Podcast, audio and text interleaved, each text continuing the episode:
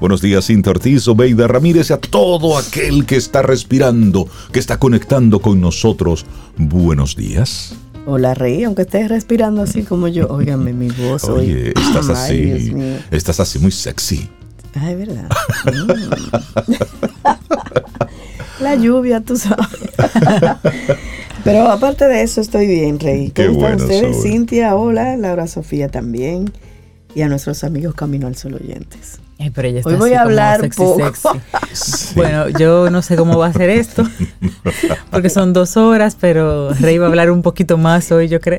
Que tú también. Deben porque tomar, yo de este lado, no las se, me no se me descuiden con la vitamina C. No, no, no, es Hidrátense, tomen agua, cuídense. Sí, vitamina C. Las defensas hay que subirla. la vitamina C. Ah, Oye, ¿cómo están? perdón, perdón. Buenos días, Rey.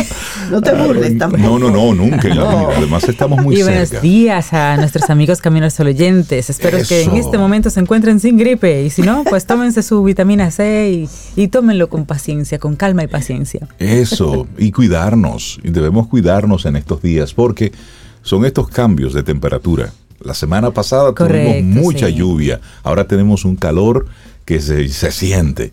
Entonces esos cambios de temperatura hacen que también los procesos gripales surjan. Así, vamos a cuidarnos, eso es lo importante. y entonces ahí te colocamos nuestra actitud camino al sol para hoy. Y es... Abandona la actitud de saberlo todo. Cada día eres estudiante. Eso. Eso sí, a veces uno entra como en, ese, lo que tú me vas a decir. en ese mood de que cree que se lo sabe todo. Ay, sí.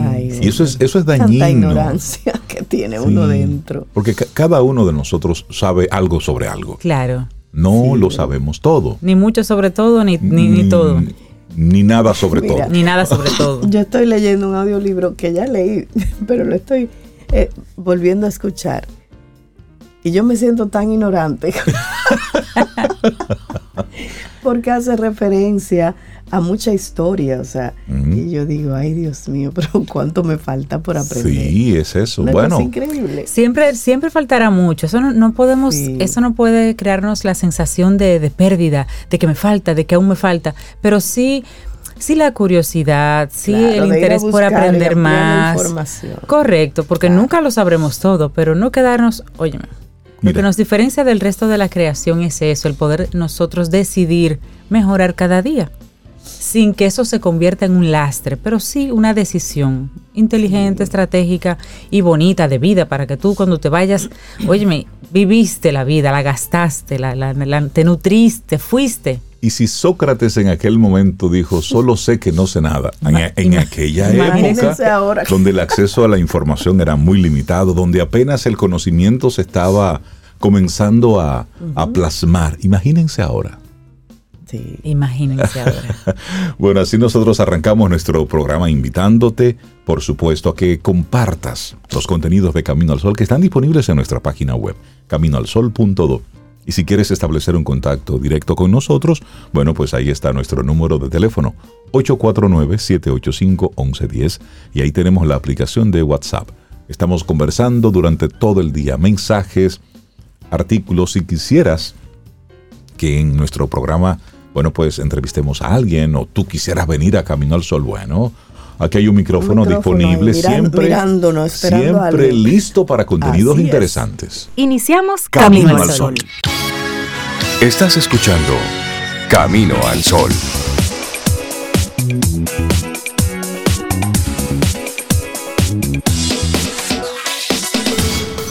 ¿Quieres formar parte de la comunidad Camino al Sol por WhatsApp? 849-785-1110. Camino al Sol.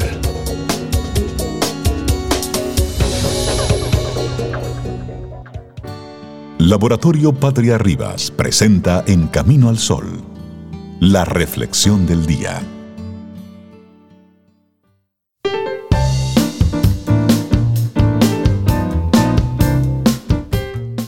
Me encanta esta frase de Lawrence Krauss que dice, una mente verdaderamente abierta significa obligar a nuestra imaginación a ajustarse a la evidencia de la realidad y no al revés. Lawrence Krauss. Nuestra reflexión para esta mañana. No hay inversión más rentable que la del conocimiento. Ay, sí, Rey. Mira, puedes dejarle a tus hijos bienes materiales, pero la mejor inversión es aquella que les aporte a conocimiento para que ellos puedan seguir adelante por sí mismos. Una de las citas célebres más recordadas de Benjamin Franklin refleja esta idea. Dice, no hay inversión más rentable que la del conocimiento, que da el título a la, a la reflexión del día de hoy. Así es. Inversión para uno mismo y para los demás. El conocimiento es el mayor poder que podemos adquirir. Cuando la gente dice, ay, pero ella sabe, él sabe. Mira, y Santiago Ramón y Cajal, Premio Nobel de Medicina en el año 1906, en reconocimiento de su trabajo sobre la estructura del sistema nervioso. Él nos planteó que el cerebro humano es como una máquina de acuñar monedas. Si echas en ella metal impuro, obtendrás escoria. Si echas oro, obtendrás moneda de ley. Esta frase resume a la perfección la importancia de alimentar bien nuestro cerebro a base de libros y conocimientos que nos ayuden a entender mejor el mundo. Nuestro conocimiento es necesariamente finito, mientras que nuestra ignorancia es necesariamente infinita. Entonces la conclusión es que sabemos muy poco y sin embargo es asombroso lo mucho que conocemos. Y más asombroso todavía es que un conocimiento tan pequeño pueda dar tanto poder.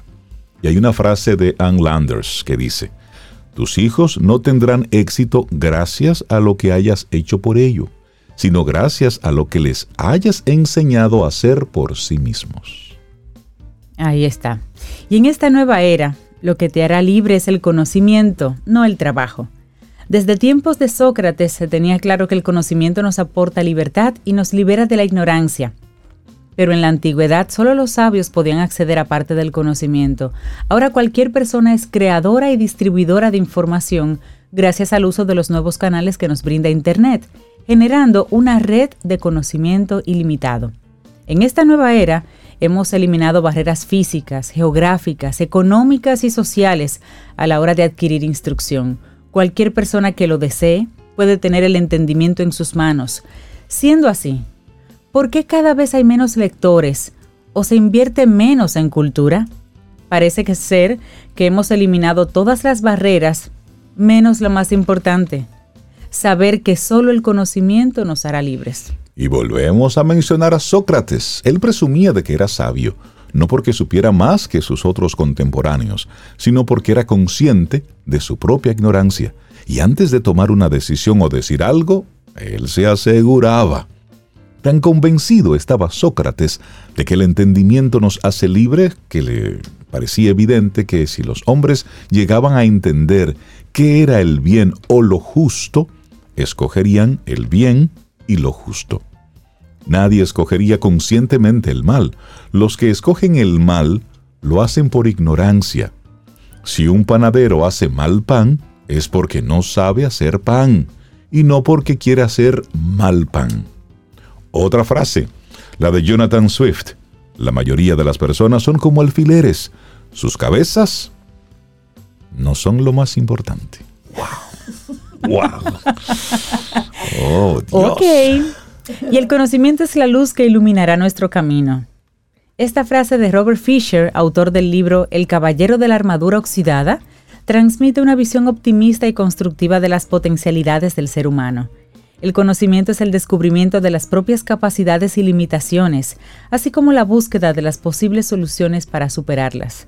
Una persona no puede aprender y correr a la vez. Debe permanecer en un lugar durante un tiempo, en la vida iremos encontrando las salidas solo cuando hayamos aprendido lo que teníamos que aprender. El conocimiento es la luz que iluminará nuestro camino. Esto significa que cuantas más cosas sepamos, más luz habrá en nuestro interior.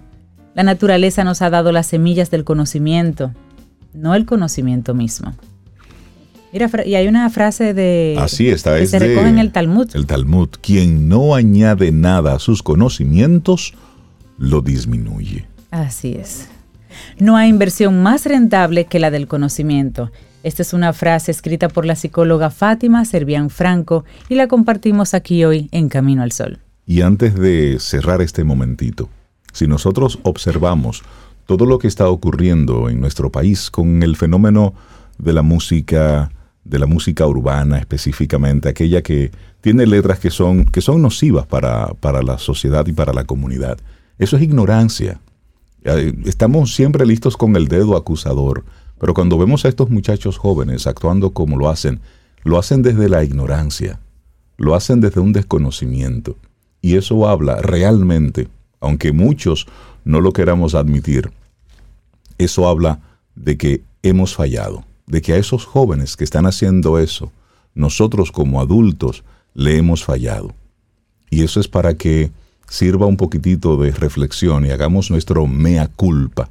Cuando tú escuchas una canción con unas letras totalmente descompuestas y normalizando la violencia, una sexualidad desenfrenada, un comportamiento lascivo, desordenado, eso significa que a esos jóvenes, los adultos, el sistema le ha fallado. Y esa es nuestra reflexión en este día. Laboratorio Patria Rivas presentó En Camino al Sol, la reflexión del día. Te acompaña Reinaldo Infante. Contigo, Cintia Ortiz. Escuchas a Sobeida Ramírez. Camino al Sol.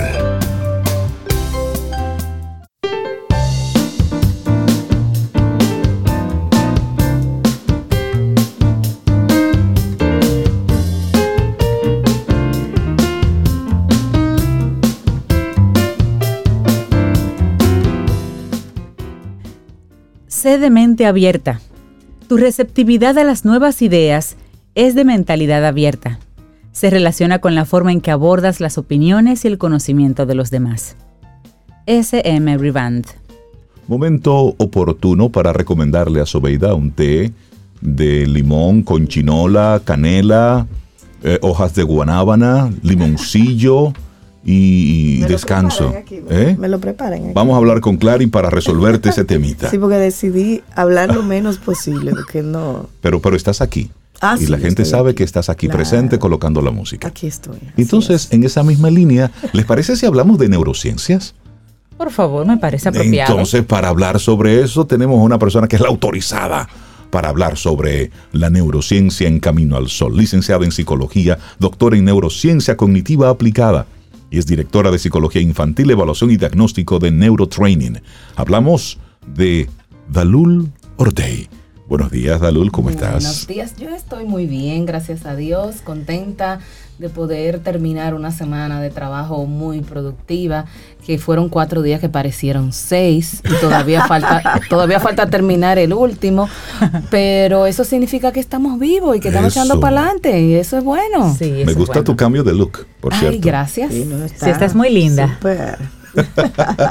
Hoy hablamos sobre la gerencia desde las neurociencias. Así es. Eh, Cintia me había dicho, vamos a seguir con ese tema. Yo dije, me parece súper, porque la semana pasada, bueno, en la entrega pasada, estuvimos viendo el liderazgo basado en neurociencias y hablábamos de tres aspectos básicos que tienen que ver con el desarrollo de ese liderazgo. Uno era el tema de la inteligencia emocional como un factor determinante para poder articular las acciones y voluntades de las personas. El segundo punto importante en ese sentido era el tema de la empatía, el cómo yo puedo desde mi rol, cualquiera que sea, poder ponerme en el lugar del otro, saber, entender cómo el otro piensa, siente, para poder actuar en consecuencia. Y lo otro era la cognición social, que además tiene que ver eh, además de estos otros dos primeros factores, también tiene que ver con todo lo que es la estructura de, ese, de esas normas no explícitas de la interacción entre las personas. Probablemente yo no tengo que decirte que a mí no me gusta que me, tú me des un, golpe, un, trompón, pero eso queda implícito en, el obviamente en un entorno sano, porque hay entornos donde eso está normalizado, pero en un entorno donde, donde, donde esté un, proceso, por ejemplo, empresarial o etcétera, pues eh, lo, lo, lo ideal es que podamos establecer esas normas que están eh, debidamente identificadas, desarrolladas de la convivencia, pero hay otros elementos que se dan con, el con la propia interacción entre las personas, que es ese código eh, eh, oculto, ¿no?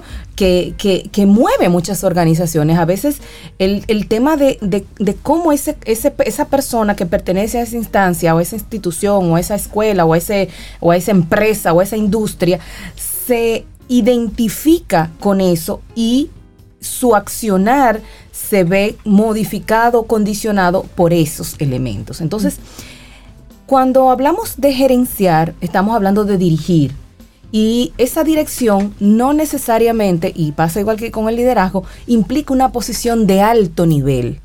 Nosotros, señores, todo se gerencia, el hogar se gerencia, un aula de clases se gerencia, eh, una, un, condominio de apartamentos donde convivimos X cantidad de personas distintas, se gerencia, necesita. Un cumpleaños se gerencia. Se gerencia. con amigos, se gerencia. Claro, entonces no podemos limitar a ver el tema de, la, de, ese, de ese proceso solamente al ámbito empresarial o productivo.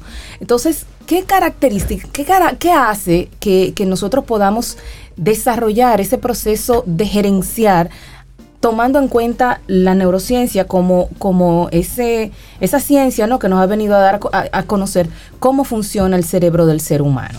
Lo primero es el tema de la capacidad de adaptación o la flexibilidad cognitiva.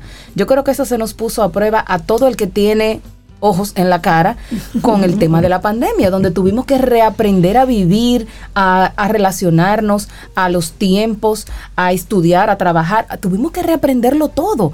Y hubo personas que se pudieron adaptar muy bien y hubo personas que no lograron adaptarse. Y en esa misma línea, Dalul, también lo que ocurrió en esa misma época mientras aprendíamos fue que comenzamos a tomar decisiones en algún momento un poquitito fuera de tiempo por lo que estábamos viviendo. Y comenzaron, y por ejemplo, hoy en Estados Unidos, ¿qué se está viendo? Mucha gente que renunció a los trabajos que no querían aceptar su nueva forma de yo voy a seguir trabajando contigo, pero lo voy a hacer desde mi casa o renuncio. La gran huida le llamaron a eso. La gran huida. ¿Qué está ocurriendo ahora? El efecto boomerang. Esas personas que renunciaron, que se fueron hasta de ese estado y voy a trabajar desde Miami, chévere, pero mi empresa está en Nueva York Ah. Don, eh, el puesto sigue disponible, pero en inglés. claro, claro. Entonces, esa capacidad de flexibilidad tiene que ver con, la, con, con gerenciar. ¿Por qué? Porque yo tengo que reorganizar, reestructurar y hacer que el otro entienda y se sume a eso, a esa nueva, a esa nueva ola de situación que se está viviendo. Ahí entra un segundo elemento fundamental que es la capacidad de respuesta. Es decir, yo tengo que en, corto tiempo poder tener una solución, una respuesta, un, un, nuevo elemento que implementar, que aplicar para poder responder a esos cambios rápidos más o menos que se van dando continuamente en la empresa. De repente, eh, nosotros éramos una institución, un centro de servicios de cara a cara, pero ya el cara a cara no es tan importante. Nos dimos cuenta de que, si bien es cierto que siempre el calor humano es interesante, pero no, no limita necesariamente la capacidad de tu poder llegar a tu cliente, de poder, bueno, y de eso Cari y María nos han dado cátedra en estos, en estos últimos dos años, porque eh, tú puedes utilizar los elementos que tienes a la mano para poder optimizar eh, esa, esa, respuesta que tienes que dar para cumplir, porque si no se hunde el tema. Y, y, por ejemplo, a nivel de familia, voy a poner un ejemplo claro, o sea, las familias se vieron movidas porque por todo lo que sucedía, que los muchachos estaban en la escuela, que yo tenía que trabajar, cocinar. Entonces, ¿qué pasaba en esa capacidad de respuesta? ¿Qué pasaba en esa, en esa negociación, en esa gerencia de, de ese hogar? Teníamos que distribuirnos la carga. Entonces, de repente, y ahí viene un elemento que también se suma, que es el tema de poder formar a los que están colaborando. Porque yo quiero que tú me ayudes a fregar o a, cocinar, pero yo en algún momento me he sentado contigo o me he puesto y decir, mira, cuando tú vas a fregar, tú coges primero con una servilleta, le quitas la comida, los residuos a la cosa y lo pone aquí y entonces friega primero los vasos para que no se tú se lo explicaste antes de tú eh, exigirlo. El, proceso. Entonces, eso pasa en la empresa, eso pasa en el aula. Cuando yo quiero que un estudiante haga, yo me tomé el tiempo de realmente aterrizar esas instrucciones, esos procedimientos, esas normas de convivencia dentro del aula con mis estudiantes, que realmente no que se lo haya dicho y se lo pegue en un cartel, no, que ellos lo hayan internalizado para que puedan actuar en consecuencia de eso y puedan ser efectivos en su quehacer y yo me facilite la vida también, porque cuando el otro está empoderado, cuando ya el otro sabe, cuando el otro ha internalizado lo que tiene que hacer, para mí es más fácil, porque yo paso a, a usar mi tiempo en otros aspectos que tienen mayor productividad para mí y para el, y para el entorno en el que yo me, estoy desarrollando. Entonces, eh, se habla de lo que es la neurogerencia, y voy a leer la definición que, encontré, que habla de la implementación de los impulsos intelectuales y emocionales del cerebro para aplicarlos de manera eficiente en la dirección y gestión de lo que sea, como habíamos dicho, del hogar, de un aula de clase, de una empresa, de un departamento, de un colmado. Porque todo necesita ese proceso. Entonces, todo se gerencia. Claro. ¿Qué hace este proceso? ¿Qué hacemos cuando implementamos eso? Aumentamos la eficiencia de, en la toma de decisiones. ¿Qué caracteriza eso? Bueno, tenemos que actuar y alguien tiene que tomar la rienda y decir, esto es lo que se va a hacer. Entonces, eh, generalmente, cuando eso sucede, pues esa, esa toma de decisiones pasa por una serie de procesos cognitivos, de evaluación, de empatía, de todo lo que hemos mencionado, que me lleva a que, bueno, a lo mejor es la mejor decisión, aunque no sea lo que, lo que la mayoría quiere o desea, pero es lo que tenemos que hacer. Y, y, el, y, el, y, el, y el hacer consciente al otro de qué es lo que tenemos que hacer es lo que me va a permitir que el otro se sume a ese proceso que se va a llevar a cabo. Mira, y eso que tú dices, Dalul, adquiere una mayor dimensión cuando estamos en un momento de crisis, donde tú necesitas que el otro actúe y que sea independiente y que, y que sume, que forme parte del equipo. Y entonces le pone la tarea que debe hacer el gerente de cada espacio, de cada, de cada momento, a ese trabajo de preparación. En pandemia, que nosotros vimos que tuvo que darse rápido una especie, por ejemplo, de formación en la parte educativa. bueno, pues a los docentes que todavía no entendían bien el tema de la virtualidad, de todo ese proceso, bueno, lo primero era formarlos, montarlos, en ese proceso. Y ustedes dos, eh, Sobe y Dalul, vivieron eso. Bueno. ¿Eh? Pero al mismo tiempo en, nuestras casas, cuando queríamos que los colaboradores de la casa pudieran accionar rápido, óyeme, tuvimos que pasar por ese proceso rápido. Y ahí ocurrieron muchas crisis, muchas pérdidas, porque estábamos todos en modo incertidumbre y no estábamos preparados, por supuesto no es, nunca vamos a estar preparados para algo así. Correcto. Pero también es un poquitito, y ya la pandemia nos enseñó, que hay que mirar un poquitito más allá de nuestra nariz. Tenemos que poder prever un poquitito y en las empresas, cuando todo el mundo comenzó a instalarse en sus casas, óyeme, los gerentes, recursos humanos, tecnología, tuvo que emplearse a fondo para que todo esto siguiera dando vueltas. Y eso solamente es posible con una, una cabeza clara para no detenernos. Y eso es importantísimo. Ahí entra un elemento necesario, que es el tema de la capacidad de negociar. Y la negociación implica que nos vamos a poner de acuerdo en la solución de una situación y vamos todos a colaborar. Y voy a poner un ejemplo simple. Queremos irnos de fin de semana para un resort, pero eso sale en 80 mil pesos. Voy a decir una cifra así. Como yo, con los mismos eh, eh, eh, ingresos, puedo optimizar una, o, realizar un plan para poder cumplir con eso que queremos. Ah, bueno, espérate, entonces en lugar de ir dos veces a la semana a cenar fuera, vamos una. O si queremos comer pizza, en lugar de ir y gastar 2.500 pesos en una pizzería, voy al supermercado, me compro de las que cuestan 200, le compro una lática de maíz, me compro un doble litro. pero tenemos todos que ponernos en la misma sintonía. Si en lugar de comprar la galletita que cuestan 100 pesos, vamos a comprar una de, una de otra marca que cueste 60 y ahí no. Entonces, es un es, es, un tema donde todos debemos involucrarnos y donde debe haber la conciencia de poder eh, eh, aportar, o sea, yo tengo que sentirme, no es, el, que está en nuestro entorno tiene que sentirse que aporta. Hay una anécdota súper interesante a propósito de lo ahorita de que hablaban del tema de la NASA, y es que cuando se, se hace la historia de que una persona llega a la NASA y le pregunta a la persona que estaba riendo que que, que, cuál es su rol, que, que, por qué él trabaja ahí, qué hace. Él dice, no, porque yo estoy ayudando a que el hombre llegue a la luna. Estoy hablando de que eso fue a los años 60. Entonces, ¿por qué? Porque todos tenemos la misma visión. Entonces, para poder gerenciar a través de eso, nosotros debemos como líderes, como gestores, el poder ayudar a que el otro se vuelva parte del proyecto y de que el que sirve el café como el que es el director general tienen que tener el mismo norte para poder hacerlo.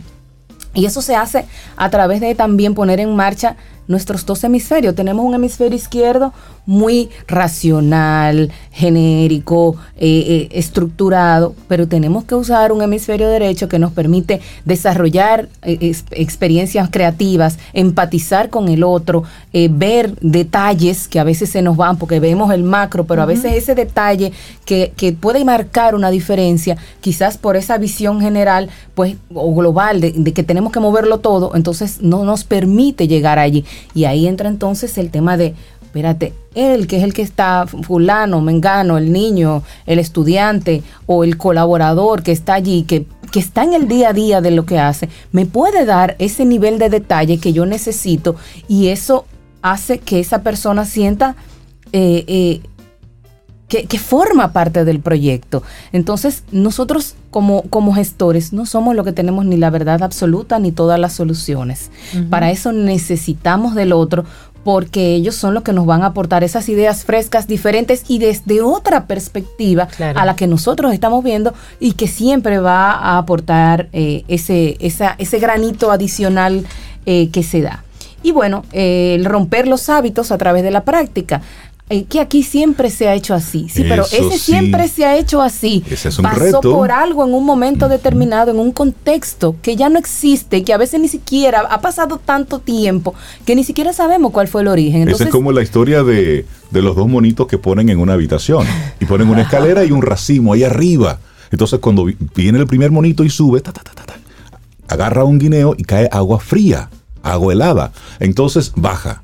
Y cuando intenta subir de nuevo, pasa otra vez lo mismo. Entonces comienzan para hacer el ejercicio, sacan al monito que hizo la primera acción y entran uno nuevo.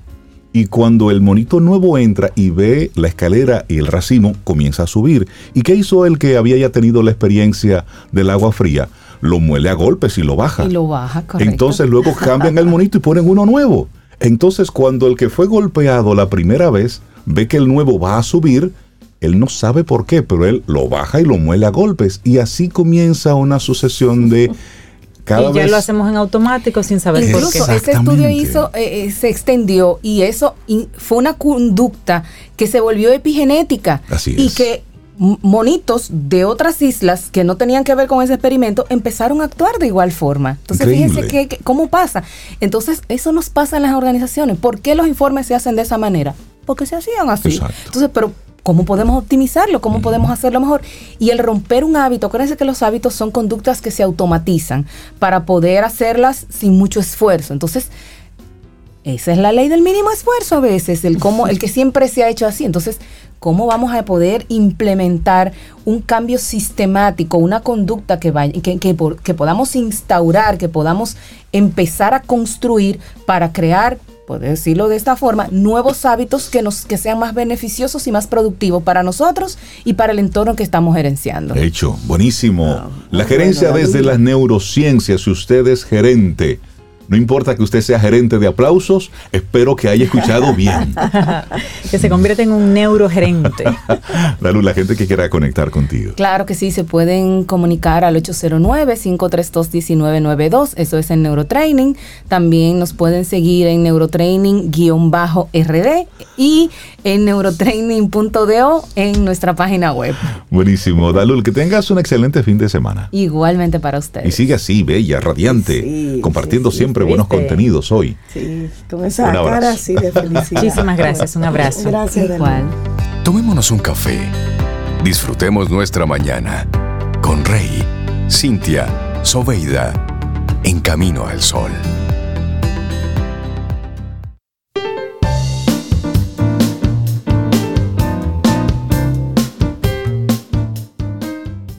Aprender es una práctica que nunca dejamos. Desde que nacemos hasta que nos vamos a este mundo, andamos aprendiendo cosas nuevas que nunca están de más y que podemos transmitir también a nuestros amigos y a nuestros seres queridos. Y es por eso que hemos creado con nuestros amigos de Seguro Sura República Dominicana este maravilloso segmento Quien Pregunta Aprende con Escuela Sura. Y ahí tocamos temas actuales para que sigamos llenándonos de conocimientos. Sintoniza el próximo miércoles, ya estamos trabajando en un nuevo tema, así que recuerda, quien pregunta aprende con Escuela Sura. Pregunta, no hay preguntas tontas.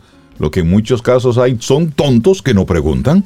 Eso es. Estoy recibiendo todos las, todas las recetas para para hacer un tececito rico así para Sobe y para Cintia, que hoy están así como un proceso gripal. Sí, sí, chueca, chueca. Eso, eso. Yo más que Cintia. Sí, pero, van las dos ahí. Las dos, las dos, por favor. Mira, y Mire, darle las gracias a toda la gente que ha conectado con nosotros tempranito. Tenemos incluso nuevos Camino al Sol oyentes que nos escriben al 849-785-1110. Recordamos que ese es el número. Por favor, cuando nos escriban, pónganos su nombre, porque queremos saludarlos con sus nombres. Y bueno, gracias a todos la gente que también conectó contigo, Rey, con la última reflexión. Dijo, dice nuestro querido José Selmo, wow, esa última parte de la reflexión, esas palabras de Rey me recordaron a Don Rey. Wow. Uf. wow. Así es, así que gracias a, todos, a todos los que conectan con nosotros y se toman ese minutito para escribir, porque miren, los Caminos al Sol oyentes no son gente vaga, todos tienen un oficio y, están ahí sin embargo sacan ese tiempo para comunicarse con nosotros como comunidad que somos y estar activos. Un gran abrazo. Bueno, y darle los buenos días y la bienvenida a Daniela Breu. Es un experto con maestrías en estudios de desarrollo por la Universidad de Rotterdam y de Relaciones Internacionales por la Universidad de Barcelona y es el autorizado aquí a hablar sobre ecología, sobre sostenibilidad y todos esos temas que, que nos importan y que debemos prestarle atención como comunidad. Daniel Abreu, buenos días y bienvenido a Camino al Sol de nuevo. ¿Cómo estás? Buenos días, muy bien, muy bien. Y feliz siempre de continuar compartiendo. Y hoy trayendo un tema, eh, bueno, pues de mucha importancia cotidiana, que todos sabemos ya al día de hoy que tenemos un gran problema del plástico a nivel mundial. De hecho, ya estamos hablando el plástico es la otra pandemia eh, que realmente está arropando el mundo. Y quiero hablar de soluciones, porque yo, yo entiendo que ya la mayoría de caminos oyentes a, a este punto de la historia del 2022 ya sabemos que el plástico es un problema serio.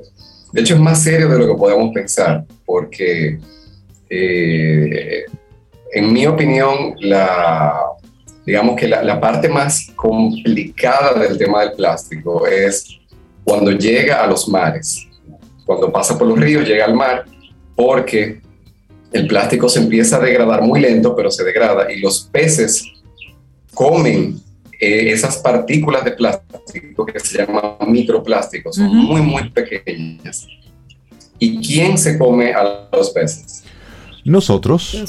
Entonces, Por lo tanto, ese vaso foam que usted utilizó y lo dejó en la playa, al final usted se lo está comiendo ahí en un, en un pececito ahí a la plancha. Por eso es que no es algo poético cuando decimos que nosotros somos la madre tierra. Es que cuando realmente es un poco la falta de visión de la mayoría de humanos que no nos damos cuenta que al dañar la madre tierra realmente nos estamos dañando nosotros mismos. Cuando contaminamos a, las aguas, es que al final terminamos haciéndonos daños nosotros mismos. Es, un, es, es como un, es, una especie de, de, de, suicidio colectivo de alguna manera.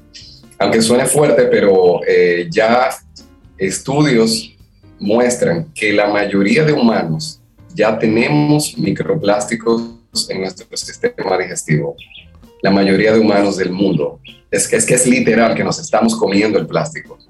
Entonces, ¿cuáles son las soluciones? eh, porque evidentemente que no queremos quedarnos solamente con, con, con el drama de lo, de lo claro, que está pasando. Claro. Es importante saber qué está pasando y saber qué es serio, porque si no, pues no, no le damos importancia. Así que, ¿qué soluciones tenemos? Yo, quise, yo quiero compartir dos grandes líneas de soluciones. Una línea de soluciones que es súper asequible a todos, siempre lo ha sido, y que a veces nos olvidamos y otra que es donde entramos al futuro, a lo nuevo, ah, porque ese problema ya tiene una escala tan grande que necesitamos nuevas maneras de abordarlo. La manera más asequible que tenemos, eh, por lo menos en Latinoamérica, pero realmente en cualquier parte del mundo, es volver a la tradición de nuestros abuelos y bisabuelos, de cómo ellos empacaban. O sea, los grandes maestros de la ecología irónicamente, son nuestros eh, abuelos y bisabuelos. Todavía muchos de nosotros quizás recuerdan en los tiempos en los cuales eh, en los lugares de compra te, eh, tú podías comprar arroz con una fundita de una Fundita. Y la podías llevar varias veces. Pero yo recuerdo, Daniel, cuando iba a, a la carnicería y en la carnicería me envolvían el pedazo de carne en papel en papel. Sí, yo recuerdo, sí sí, Papel de traza. Y, ojo, que eso se puede hacer todavía. Aquí en las terrenas, yo voy a un supermercado, el supermercado lindo, que si tú pides que te lo entreguen de esa manera, ellos lo hacen. Pero si tú no lo pides, ellos te lo entregan de la forma convencional. Eh, y a veces tú puedes llevar tu propio papel, eh, cartón, y ellos te lo entregan ahí. Claro, eso implica un nivel de proactividad de parte de, nosotros, pero realmente no es tan difícil. Hay muchas personas que, que por, el tipo de trabajo que tienen manejan esos materiales. Y uno de los materiales idóneos para sustituir el plástico y muy asequible es el vidrio. Eh, el vidrio es muy asequible. Muchos de nosotros y muchas oficinas, por ejemplo, que las personas toman agua o café en vasitos de plástico dos cosas. Eh, es muy fácil tú comprarte una botellita de vidrio, un termo de vidrio, y, ya tenerlo ahí. Y ya en vez de, de, de, tuviera el bebedero con, con cinco veces al día, o sea, cinco vasitos de plástico, tú tienes tu termo que aparte de que estás haciendo ese, ese impacto positivo ecológico de evitar usar plástico, también es más sano para ti.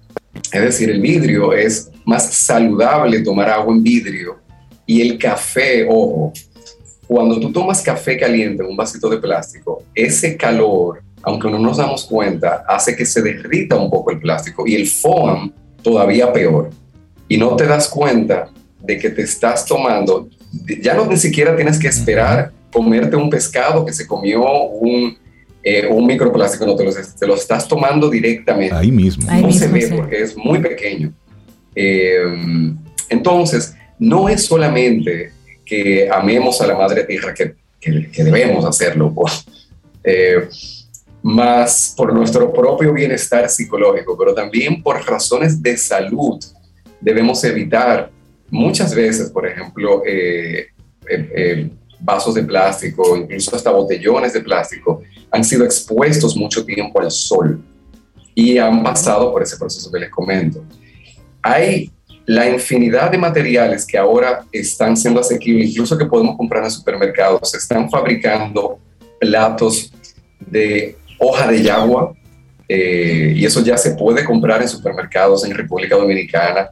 Eh, estamos encontrando envases, eh, platos cubiertos a base de fibra de coco materiales que también son muy fáciles de, por ejemplo, se puede sustituir los envases de foam por envases de cartón, como lo hacen los... miren, yo siempre digo esto, en los picapollos chinos te lo entregan en, en, en envase de cartón si los chinos son capaces de hacer ese ahorro, tú puedes estar seguro. Por supuesto. Además, esas cajitas son mágicas. Todo lo que una vez tú sacas todo lo que venía ahí dentro, no hay forma de que tú vuelvas a entrarlo. Eso es magia. Pero sobre tú, hace algunos días nos mencionabas de unos sorbetes que la gente se los puede comer. Sí, yo estuve en un, en un evento donde había un stand donde preparaban jugos, bebidas, tragos, y entonces te ponían un sorbete que era comestible. Y muy rico, por cierto. Por cierto. Iba a pedir otro por el sorbete. Mira, pero nos comenta Braudín como parte del tema que dice, yo recuerdo que mi papá tenía almacenes y colmados y todo era en papel. Pero también recuerdo que fue por una campaña masiva que se hizo en los medios de comunicación, lo de cambiar el papel por fundas plásticas. Es como un hondú ahora que hay que hacer. ¿Qué funcionario de la época trajo un furgón de fundas, ahí? Una fábrica. Sí, o una fábrica de plástico. Sí, ¿Y, qué pasa? Que bueno, y miren, ahí ya la tecnología está permitiendo hacer incluso, aquí se, se pueden conseguir en, República Dominicana y en muchos países unos productos hechos en México que son cubiertos, hechos a base de semillas de aguacate. De aguacate. Y son muy resistentes. Tú lo ves y crees que es plástico eh, eso se llama bioplástico, que no es plástico, pero tiene la consistencia del plástico, porque el plástico eh, es muy útil. La, la, la, digamos, la gracia del plástico es que es muy adaptable.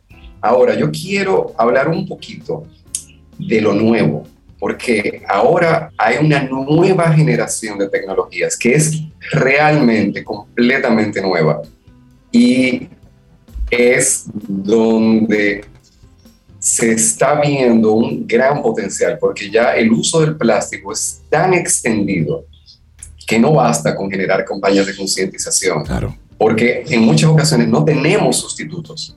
Entonces, hay una serie de... ¿Quiénes? A ver, ¿dónde yo deposito mi esperanza? ¿Qué tecnología es que en este momento a mí más me convence? Es apostar a uno de los seres vivos que son de los primeros seres vivos del planeta, de los seres vivos más complejos que tenemos, que están en todas partes, pero casi nunca los vemos, y que son el sostén de la vida. Estamos hablando de los hongos. Los hongos que muchos de nosotros disfrutamos culinariamente, ahora que se están poniendo de moda eh, los hongos shiitake y, y un eh, arrocito con hongos. El hongo que, que nos comemos vendría siendo como el equivalente al fruto de un árbol. Realmente el hongo, el micelio, es lo que está debajo de la tierra. Y hay una serie de empresas que han desarrollado una tecnología para crecer hongos de una manera que se compacten igual que como lo hace el plástico o el foam, al punto de que ya se están fabricando chaquetas que sustituyen el cuero, pero son de hongo. Y claro, nosotros nos imaginamos el hongo, uno dirá, bueno, pero si, si le cae lluvia, le, e, eso va a seguir creciendo.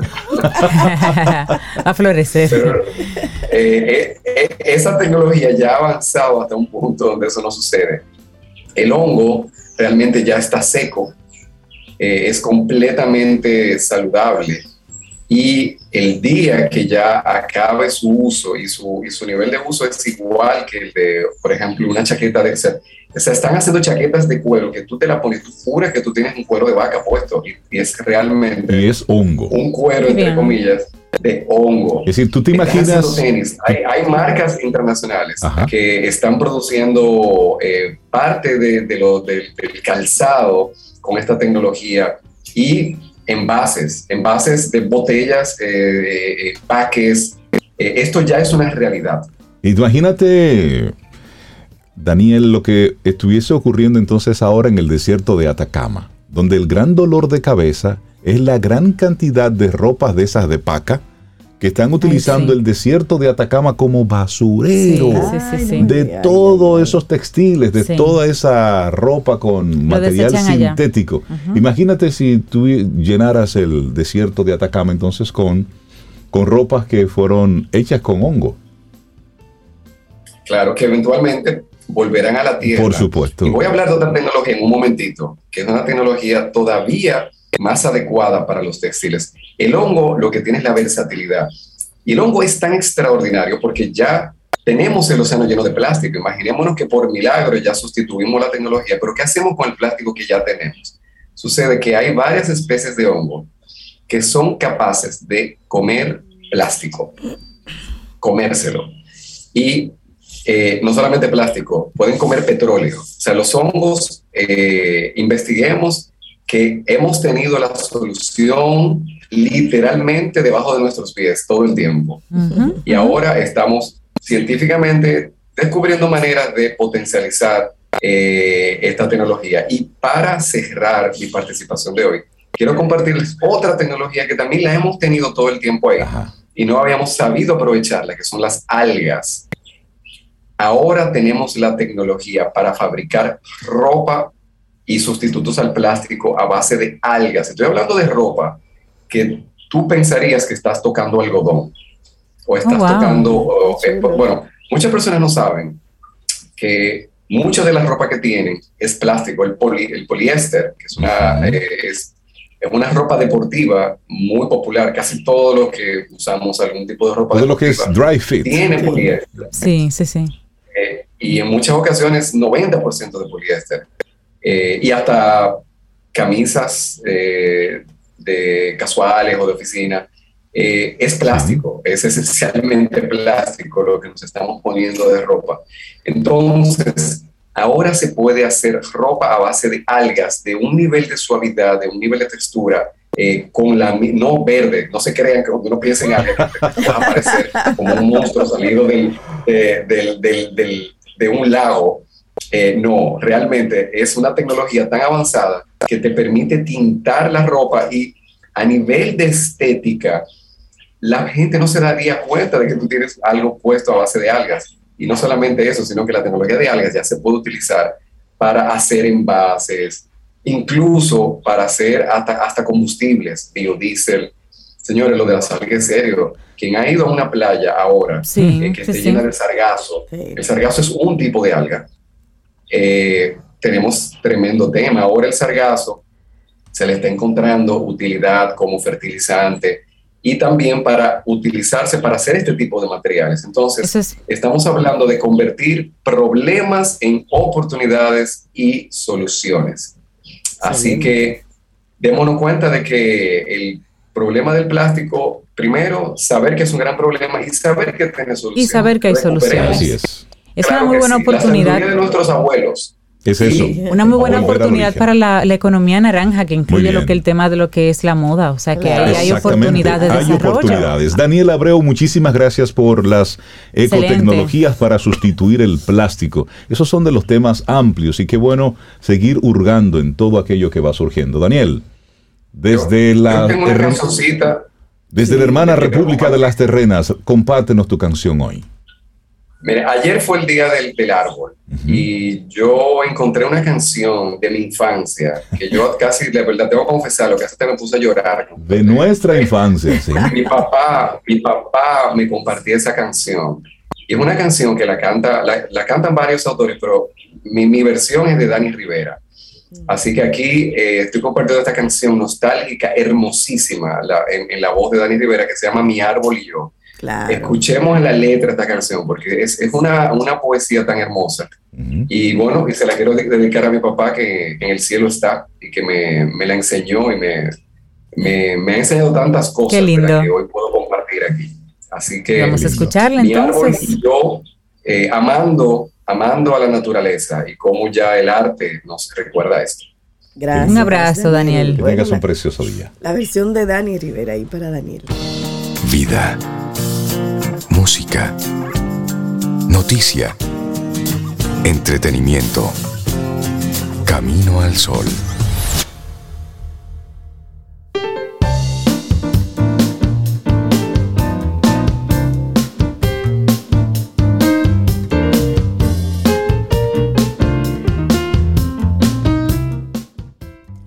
He descubierto que todos podemos aprender algo de casi cualquier persona si nos acercamos a los demás con una mente abierta, nos tomamos el tiempo para conocerlos, buscarlos y escuchar los que nos pueden enseñar. Ken Poirot Vamos avanzando en este camino al sol. Muchísimas gracias por conectar con nosotros a través de estación 97.7 FM y también camino al sol.do. Desde ahí transmitimos desde nuestro rinconcito para el mundo mundial. Ah, y otras estrellas por descubrir. Eso, y ya la están descubriendo y nos están mandando los reportes de audiencia.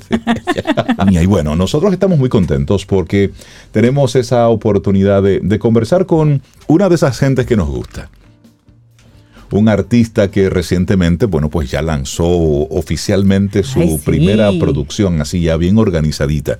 Nos tenía desde hace un tiempo dándonos caramelitos y una canción y después otra y conversábamos con él y le preguntábamos, dime cuándo tendremos algo un poquitito más completo. Bueno, pues llegó ese momento y con nosotros recibimos a...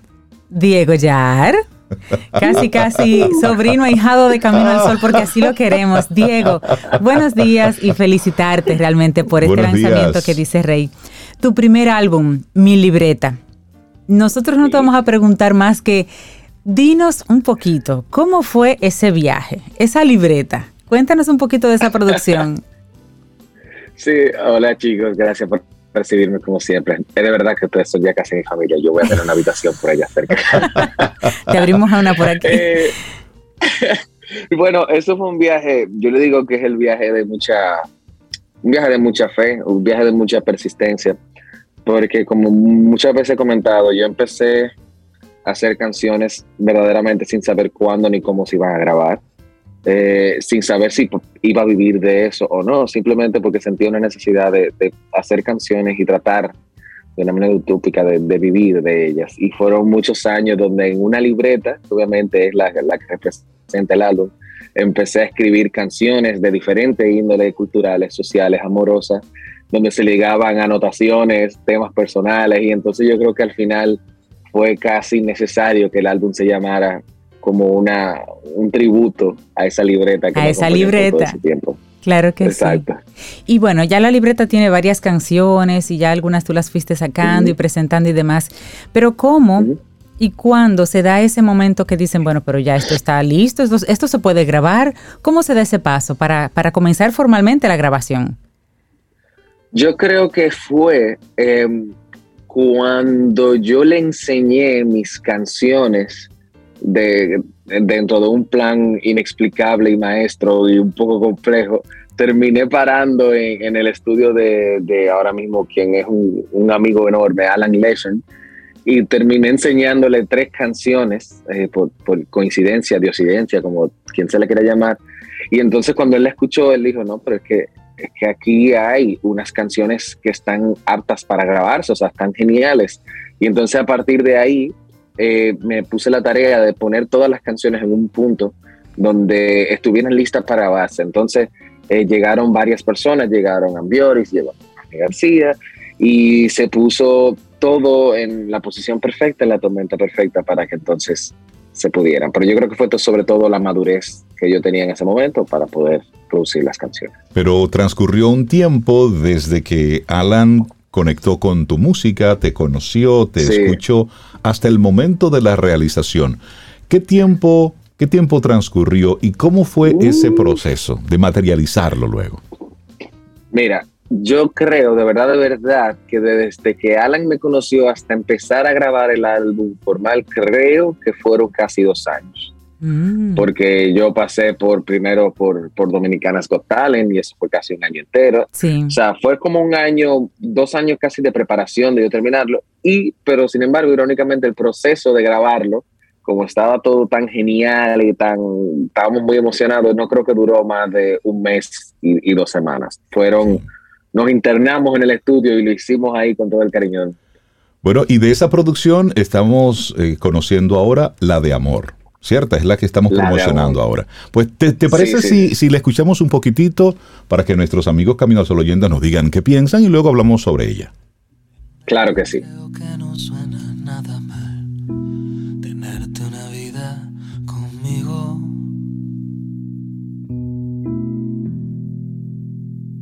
Pero te confieso que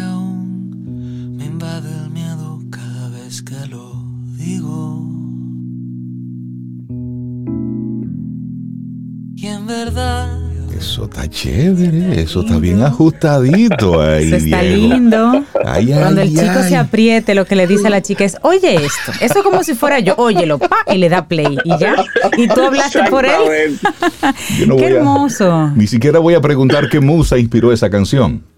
Vamos a dejarlo ahí para mí.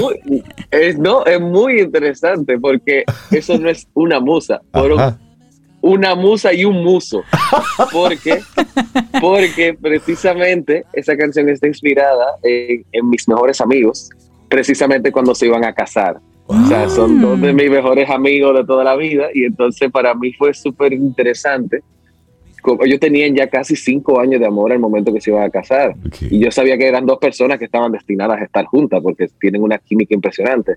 Pero para mí fue tan impresionante ver aún así el día de la boda como él estaba totalmente aterrado y ella también. Era como que querían escapar, o sea, un caos hasta que se veían en la iglesia y entonces reconfirmaban que era una vida entera. Entonces me quedé con esa imagen tan fuerte de que el amor a veces no es tan perfecto.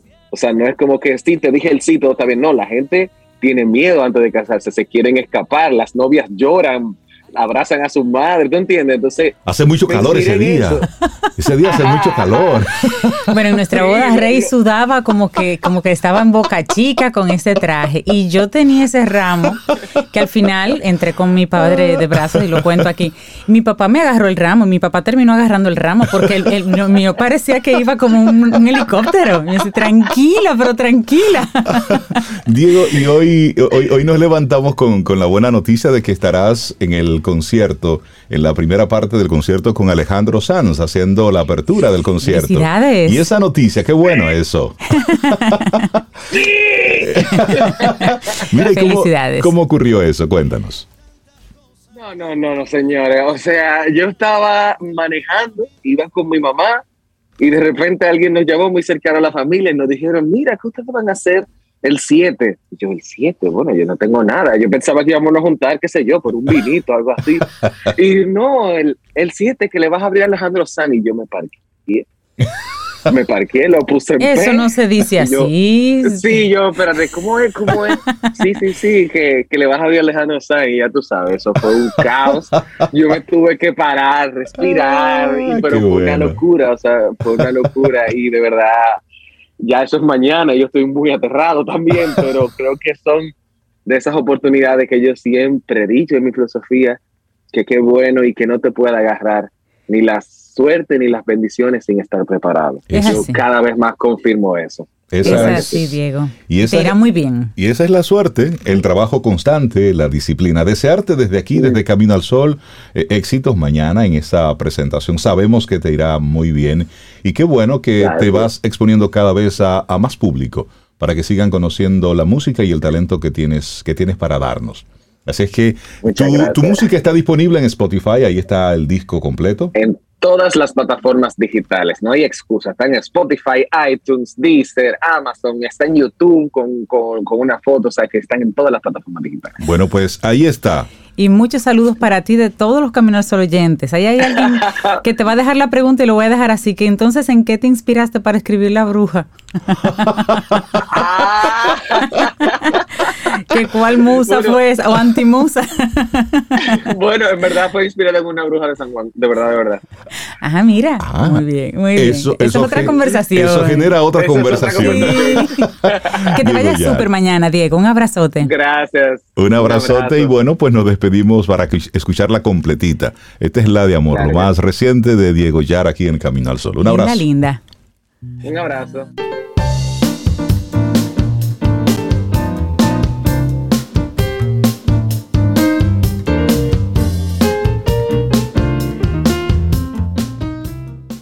Y nuestra siguiente frase es de Catherine Polsiner y dice, se nos presentan oportunidades todos los días, pero ¿las vemos?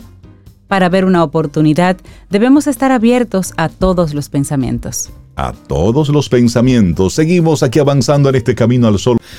Es viernes y le damos los buenos días y la bienvenida a Melissa Moya, quien trae música en Eso fue como en inglés, Melissa Moya. Camino al Sol Hola Melissa, buen día, ¿cómo estás? Buongiorno cari amici di In Cammino verso il Sole. Oggi parleremo dello sviluppo del violino Ahí nel está. periodo classico. Ahí está, te Ahí respondió. está. Per, per l'occasione abbiamo un ospite speciale, il nostro primo violino, Manuel Antonio Aquino. Oh. Manuel. Aprendí italiano de paso, estamos aquí. Hola, Manuel, Buenos buen días, día. bienvenido Manuel. Gracias, gracias, buenos días. Manuel Hola. es el violinista oficial de Camino al Sí, Sol. el violinista oficial de Camino al Sol, el mío también. Contrataciones, arroba Antonio Music. Bueno, eh, los segmentos anteriores nosotros hemos estado hablando sobre la música del clasicismo, particularmente eh, estuvimos hablando también de Haydn, uno de los compositores más destacados, y la vez pasada pues eh, Manuel introdujo el violín dentro del clasicismo tocando una pieza de Haydn. Bueno, pues en esa sintonía hoy vamos a hablar sobre el desarrollo del violín en el clasicismo. Recordemos que el violín nace en Italia hacia el siglo XVI, ¿no? Y es un instrumento que va evolucionando. Ya cuando llega el clasicismo, que es un estilo, ya hemos hablado, más gal- galante, con frases más claras, estilizadas, pues eh, la, el peso de la melodía va cambiando más hacia el instrumento del violín. O sea, los compositores se van inspirando más en este instrumento y van explorando sus posibilidades. Y el violín sufre cambios. No es, el viol- no es igual el violín que teníamos antes en el barroco al violín que tenemos ahora y el violín que teníamos en, en ese periodo. Entonces, eh, una de las cosas que pasa, por ejemplo, en el clasicismo eh, respecto a, a esta estructura de, de- de las canciones, frases más claras, es que hay más, por ejemplo, una pregunta, una respuesta de parte de los instrumentos. Por ejemplo, le voy a hacer a Manuel una pregunta. Preparado, Manuel. Ajá, pues, un momentito, un momentito. Esto es una producción aquí, organizado todo esto. Ok, ¿y, y voy con la 1 o no? Todavía, eso es antes de. Ok. Ok, entonces te voy a hacer una pregunta, Manuel.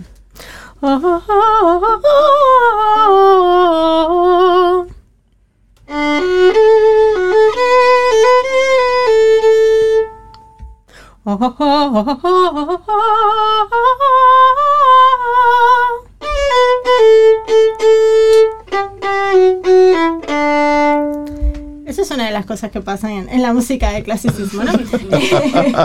esto, y esto es bueno que lo escuchemos porque en las, en las piezas que vamos a escuchar hoy, para que por favor nos fijemos en ese detalle. Una de las cosas que pasa, por ejemplo, es que hay unos cambios con el arco. El arco en el barroco era mucho más corto, entonces hacía que las frases se pudieran ligar menos.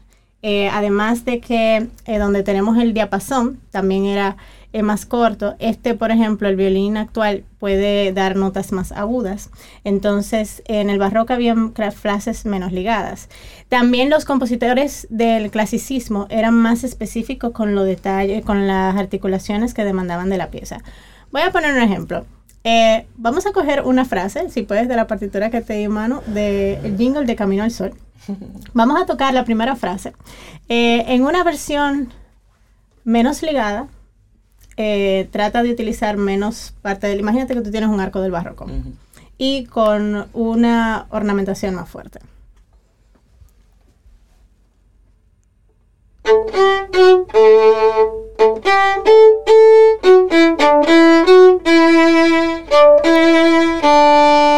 Ok, entonces ahora vamos a repetir esa frase, eh, pero vamos a darle eh, mayores cambios de dinámica, más expresivo, utiliza más ligadura. ¿Entendieron ustedes? Se va a notar la diferencia. Antonio entendió.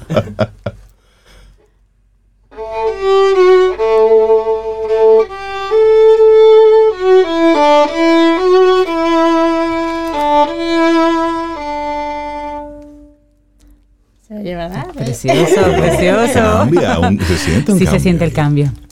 Pues sí, eh, también el puente era más alto y de pie es más fino. El puente es esa barra que si lo puedes mostrar para los que estén viendo. Ajá, para los que van a Sí. lo- para que lo- para los que lo ven en nuestro canal de YouTube. Y también, y bueno, en el barroco, por ejemplo, el, el no había nombreras, no había eh, donde se reposa el mentón, el violín no tenía una forma estandarizada de agarrarse, el sonido era más ligero. Vamos a poner eh, una, la audición número 2, que es de- donde vamos a escuchar la interpretación de un fragmento de una pieza de Bach en, en un violín que es mm, eh, clásico y entonces la, la otra en un violín barroco. Y vamos a escuchar la diferencia.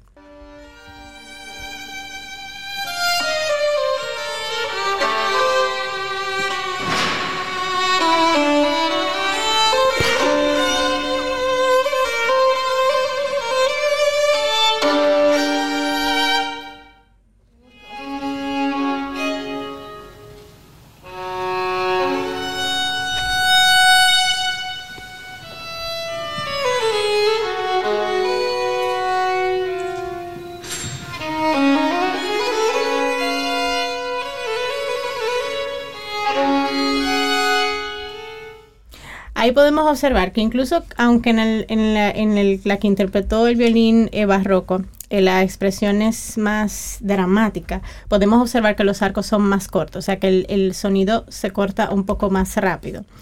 Eh, y bueno, Manuel nos va a interpretar, nos va a poner un ejemplo de, de- del violín en el, periodo clásico, nos va a interpretar un minuet de Luigi Boccherini. Si puedes poner la audición número 4. La número 4, la que está enmarcada como despedida. Es la tres, la tres, número 3. perdón, Ah, perdón. no, yo estoy en lo mismo aquí. Gracias. A ver. Muy bien.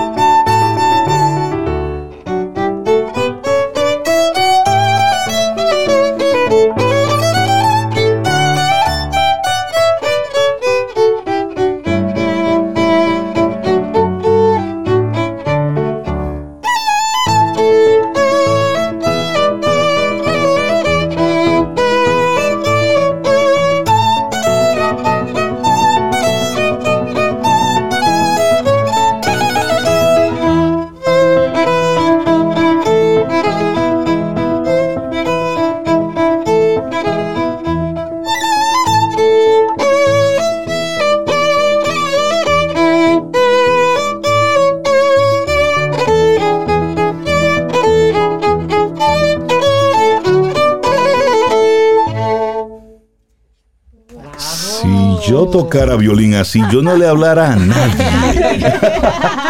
Antonio Aquino, precioso, precioso, de verdad que sí. Gracias por regalarnos tu arte así en vivo. Sí, amigo, amiga, Camino al Sol oyente, ese violín usted lo está escuchando, es en vivo, en la cabina aquí en la radio. Melissa, seguimos ahí ya para la parte final. Bueno. La, la duda de- del violín en el clasicismo. ¿Por qué se popularizó tanto? ¿Era un, por, por el hecho de que era más manejable transportarlo? ¿Porque era tal vez más económico que el piano clásico? que No, no. Eh, pasa también, eh, tiene que ver también con el desarrollo de los otros instrumentos. Antes del clasicismo, el clavecín era que dirigía mayormente como eh, la orquesta, pero luego se empiezan a hacer eh, más eh, grupos, cuartetos de cuerda, sobre todo se empiezan a, a, trabajar más. Y como el clasicismo tiene un estilo donde es menos polifónico y hay como una melodía principal más notoria, y el, y el violín es el instrumento más agudo, pues también los compositores empiezan a explorar eh, el violín, además de que el violín tiene un rango dinámico bastante amplio y se pueden hacer muchas cosas con el mismo, como nosotros pudimos escuchar. Entonces, por eso es que empiezan a componer más con protagonizando el violín, y en el clasicismo eso eh, se ve más. Ya, perfecto. Bueno, pues nada, eh, les exhorto que si ven pinturas también antiguas, vean los, o sea, de este periodo barroco, eh, por ejemplo, vean el violín para que noten las diferencias de, de, del instrumento respecto al instrumento de ahora. Y por último, bueno, invitarles, el sábado 14 de mayo vamos a tener una obra en el Teatro Guloya, Entre Sombras y Sueños, luego le daremos más detalle, pero para que se mantenga. porque, porque Melissa es súper versátil. Entre la música y el teatro. Qué bien, qué bien, buenísimo. Buenísimo. Entonces, ¿con qué nos vamos? Aquí tenemos la, la número 4, la que dice despedida. Sí, sí, correcto. Nos vamos a ir con un concierto de violín en sol mayor de Haydn, eh, el tercer movimiento. Buenísimo, pues. gracias Melissa. Y yo creo que así nos vamos también por, por esta semana, Rey. ¿O todavía? Mm, todavía nos vamos, pero, pero vamos a disfrutar todavía un poquitito de la música de Antonio Aquino y lo puedes encontrar en Antonio Aquino Music en las redes sociales. Ah. Eso está lindo. La carita.